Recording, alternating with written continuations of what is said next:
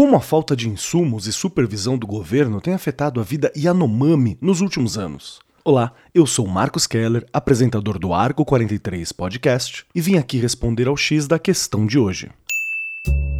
Começa agora o X da questão.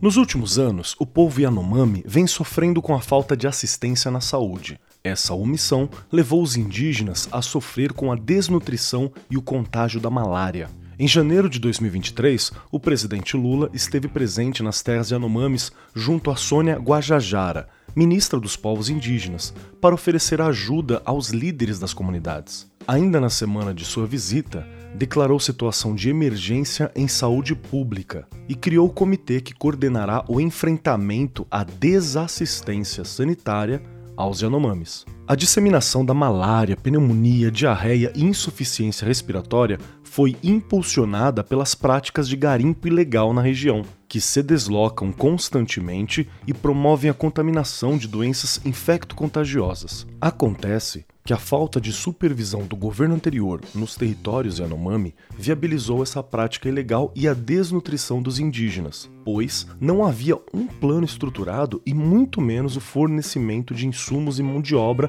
para a área de saúde. Após as ações do presidente Lula nessa visita, a Força Nacional do SUS tem atuado no local para realizar o atendimento médico e encaminhamento dos casos mais graves aos hospitais mais próximos da região. Além disso, a aeronáutica vem controlando o espaço aéreo das terras indígenas para combater o garimpo ilegal.